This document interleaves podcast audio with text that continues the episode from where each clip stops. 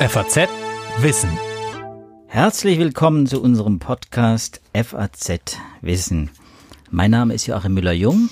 Und ich bin Sibylle Anderl. Joachim ist von Hause aus Biologe, ich bin Astrophysikerin und wir sind beide Redakteure im Wissenschaftsressort der Frankfurter Allgemeinen Zeitung.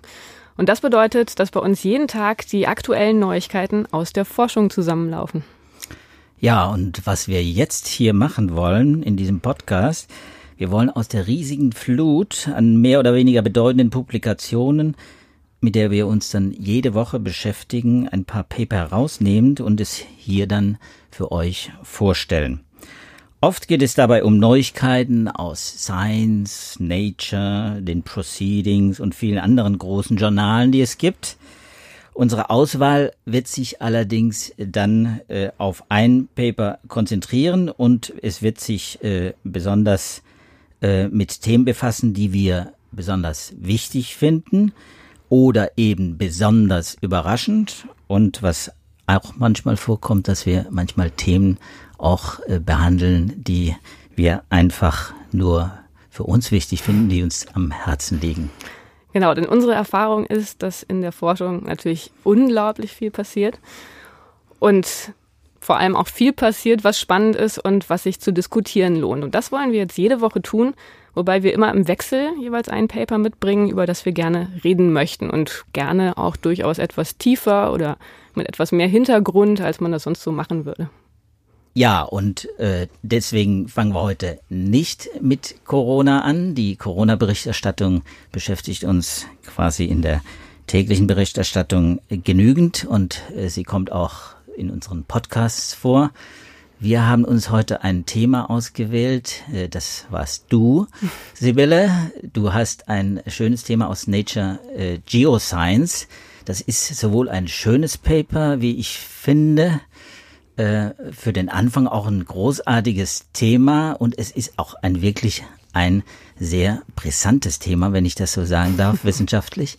Es ist nämlich eine uralte Debatte, die darum dreht, die sich darum dreht, wie der Mond entstanden ist. Und äh, damit geht's ja nicht nur um den Mond, sondern es geht quasi um das ganze Sonnensystem, denn das Ganze fängt vor viereinhalb Milliarden Jahren an. Also, was ist das Paper aus Nature Geoscience? Was hat dich daran besonders fasziniert? Ja, genau. Wir, also es ist natürlich richtig, wie du sagst, wir widersetzen uns ein Stück weit dem Corona-Mainstream damit, dass wir heute in dieser Woche ins Universum hinausblicken auf äh, den virenfreien Himmelskörper, der der Erde am nächsten steht, den Mond. Und die Frage, wie der Mond entstanden ist, das ist eine Frage, die haben sich die Menschen eigentlich schon immer gestellt. Und deshalb ist natürlich eine sehr interessante Frage, weil es darauf Antworten gibt in alten Mythen, in den Religionen und jetzt seit einigen Jahrhunderten auch im Rahmen der empirischen Wissenschaften.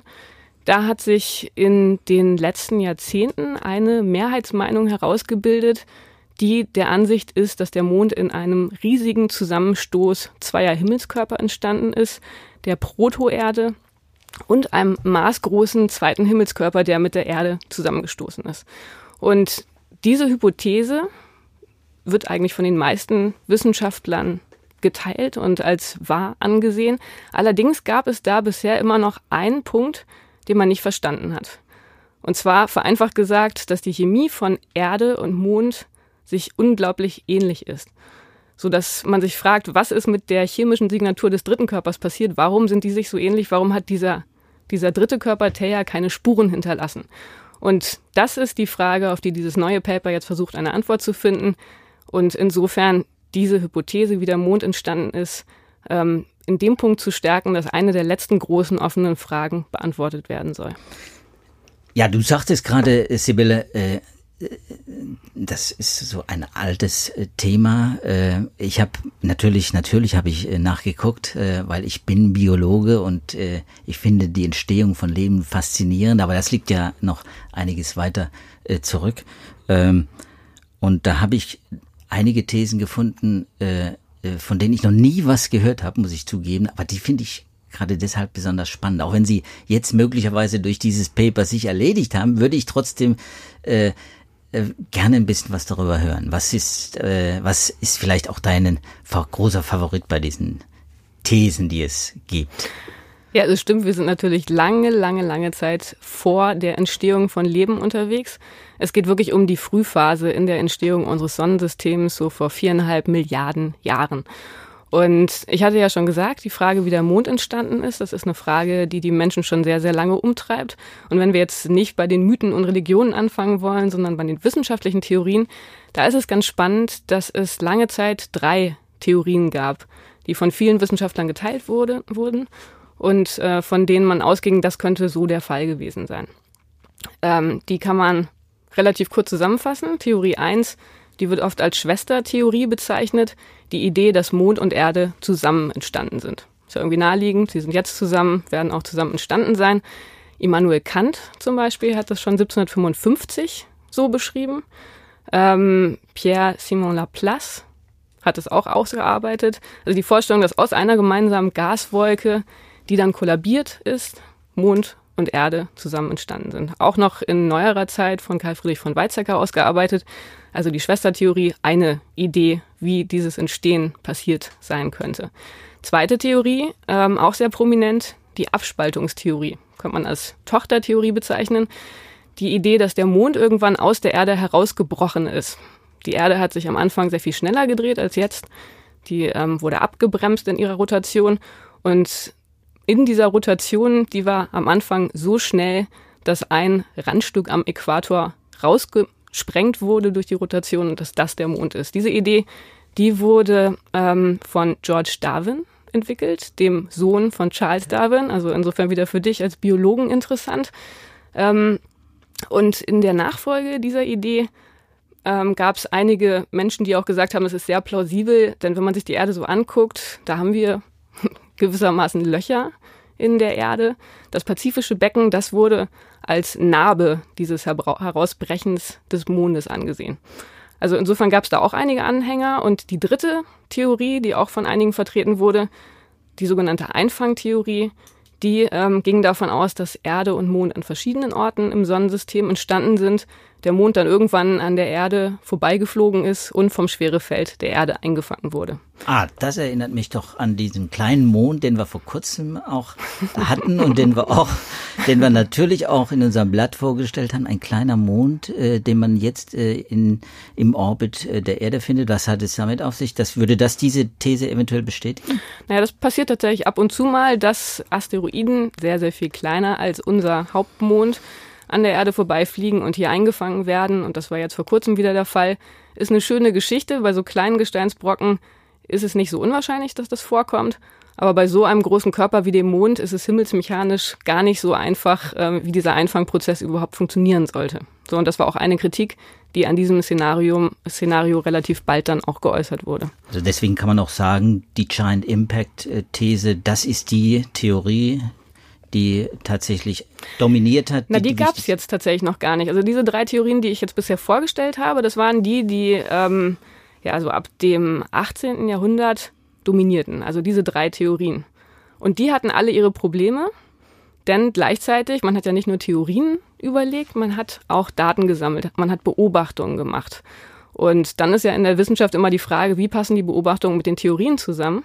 Und ähm, insbesondere, was man rausfinden kann durch Beobachtungen in Bezug auf Erde und Mond, ist als erstes, die Dichte von beiden Himmelskörpern ist sehr unterschiedlich. Das heißt, Erde und Mond, wenn sie zusammen entstanden wären, sind so unterschiedlich, dass es nicht so richtig sinnvoll erscheint. Warum sind sie so unterschiedlich, wenn sie einen gleichen Entstehungsprozess durchgemacht haben? Also die Erde ist sehr, sehr viel schwerer, hat einen sehr, sehr viel größeren Eisenanteil als der Mond. Das passt nicht so richtig zu dieser Schwesterntheorie. Dann äh, die Abspaltungstheorie hat auch Probleme, denn wenn der Mond sozusagen aus der Erde rausgesprengt wurde, dann sollte er sich in der Bahn, die durch den Erdäquator gegeben ist, bewegen. Das ist ja irgendwie anschaulich klar. Das Ding fliegt da raus und sollte sich weiterhin um die Erde rumbewegen. Das ist auch nicht das, was man beobachtet. Also auch ein deutlicher Widerspruch. Und die dritte Theorie, die Einfangtheorie, das hatte ich schon gesagt, das funktioniert himmelsmechanisch nicht so richtig. Also wenn man sich überlegt, wie wahrscheinlich ist, dass das so ein großer Himmelskörper von der Erde eingefangen wird, sehr unwahrscheinlich kann irgendwie auch nicht sein. So, und vor diesem Hintergrund, man hat drei Theorien, die passen alle nicht so richtig mit den Daten zusammen, gab es eine gewisse Unzufriedenheit und in der Mitte des vergangenen Jahrhunderts wurde dann eine neue Theorie entwickelt. 1975, 1976 hatten Astronomen die Idee, dass es einen massiven, großen Zusammenstoß dieser zwei Körper gegeben haben könnte, den ich schon erwähnt habe, Erde und Theia, und dass bei diesem Zusammenstoß der Theia-Protoplanet sich vollkommen pulverisiert haben könnte und die äußeren Schichten der Erde abgesprengt wurden. Und aus diesem Material hat sich dann der Mond zusammengeballt. Aber der muss ja riesig gewesen sein, Thea. Das so groß wie der Mars. Also deutlich kleiner als die Erde, aber schon auch sehr, sehr groß. Warum ja. verflüchtigt sich die Erde dann nicht, wenn man, wenn so ein Riesenteil dann auf die Erde einstürzt? Na, wie gesagt, die äußeren Schichten, die wurden abgesprengt, aber dann war er doch noch vergleichsweise klein und der Zusammenstoß hat bei nicht so großen Geschwindigkeiten stattgefunden. So. Und diese Theorie, die kann tatsächlich all das erklären, was man, was man beobachtet wenn man ähm, sagt, bei dem Zusammenstoß ist der Eisenkern dieses Körpers Theia auf die Erde ähm, übergegangen, hat sich mit dem Erdkern verbunden. Das erklärt die geringere Dichte des Mondes. Gleichzeitig hat man dadurch, dass man einen dritten Körper im Spiel hat, auch eine Erklärung für Unterschiede zwischen Erde und Mond. Also das passte alles soweit ganz gut. Und 1984 bei einer großen Konferenz in Hawaii hat sich das ähm, als Mehrheitsmeinung unter den Astrophysikern etabliert. Also seitdem war das die akzeptierte Meinung. Aber es gab ein großes Problem und das gibt es letztendlich immer noch. Und da kommen wir jetzt zu dem Paper, wo wir hinwollen.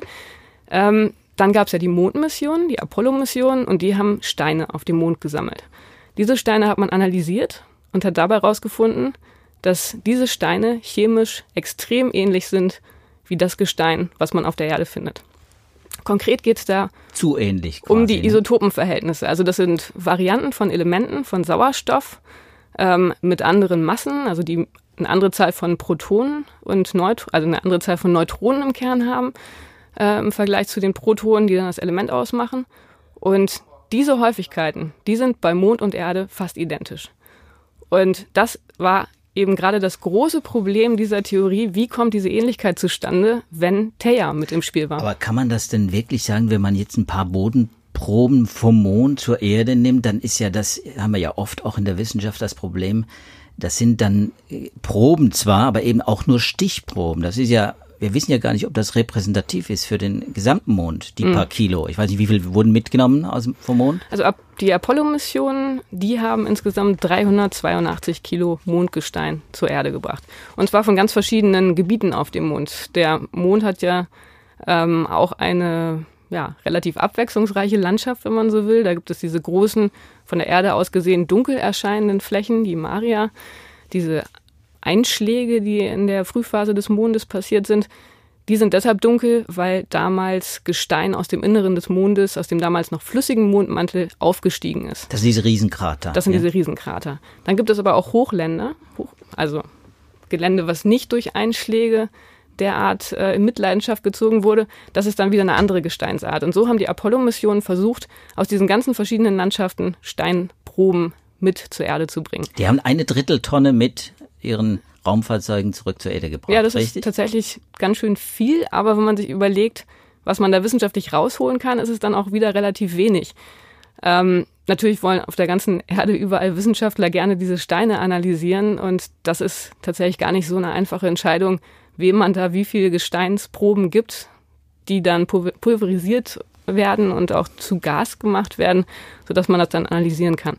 Dann äh, waren ja die Russen auch noch ähm, mit unbemannten Missionen da. Die haben noch mal so ein paar hundert Gramm mit zur Erde gebracht. Aber das ist alles, was wir hier an Mondgestein haben. Aber das liegt ja unglaublich lange zurück. Ich meine, ja, ich finde das faszinierend, dass, dass man äh, vor 40 Jahren, 50 Jahren äh, äh, Mondgestein zur Erde gebracht hat und dann hat man eine Theorie entwickelt. Mitte der 80er Jahre wurde sie akzeptiert und jetzt kommt offenbar äh, hm. dieses Paper und sagt, äh, und wir haben die Lösung, man muss doch vorher schon auf diese Steine geachtet haben. Genau, man hat vorher haben. auf die Steine geachtet haben und das hat ja dieses Problem ergeben. Man hat vorher diese Steine analysiert und hat dann Mittelwerte der Isotopenverteilung genommen. Und da kam dann raus, dass diese Ähnlichkeit da ist.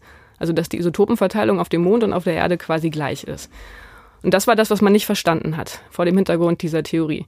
Und das Neue, was jetzt diese Wissenschaftler in dem Paper in Nature Geoscience gemacht haben, ist, dass die sich verschiedene Gesteinsarten separat angeschaut haben. Und gesagt haben, die Isotopenverteilung, die ist überhaupt gar nicht überall gleich. Die hängt sehr stark davon ab, welche Arten von Steinen man sich auf dem Mond anschaut. Und das ist quasi die Lösung für das Problem, die diese Wissenschaftler jetzt präsentiert haben. Die sagen, ja, der Mond, der hat ganz verschiedene Isotopenverhältnisse und der Mond, das Mondgestein in der Tiefe des Mondes, das ist das, was eine deutlich andere Verteilung hat als die Erdmaterie. Da das, ist sozusagen die Signatur von Theia noch erhalten und nur in dem Gestein ganz an der Oberfläche des Mondes, was ganz zum Schluss erst ähm, den Mond gebildet hat, was also sozusagen später zum Mond dazugekommen ist, das ist das Gestein, was relativ ähnlich ist wie die Erde.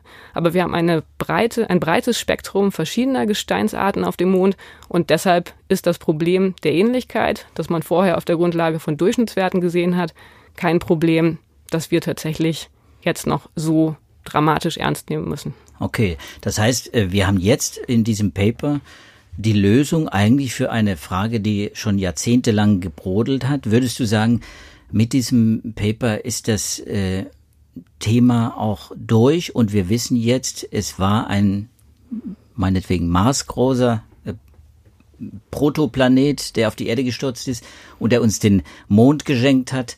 Äh, und, äh, und jetzt gibt es keine weiteren mhm. Diskussionen mhm. oder, oder ist das, ist das jetzt, äh, würdest du sagen, von hier aus äh, da geht, muss es noch weiter geforscht werden, weil es gibt noch Fragen. Meistens mhm. ist das ja so. Also in der Tat war das eine sehr zentrale Frage, die immer überall aufgetaucht ist, wenn man sich mit diesem Kollisionsszenario befasst hat. Also es wurde immer gesagt, es gibt noch ein Problem, da kennen wir die Antwort noch nicht, obwohl Simulationen, Computersimulationen ansonsten den Eindruck erwecken, dass diese Kollisionshypothese super arbeitet, aber das Problem haben wir. So, insofern ist es ein wichtiger Beitrag.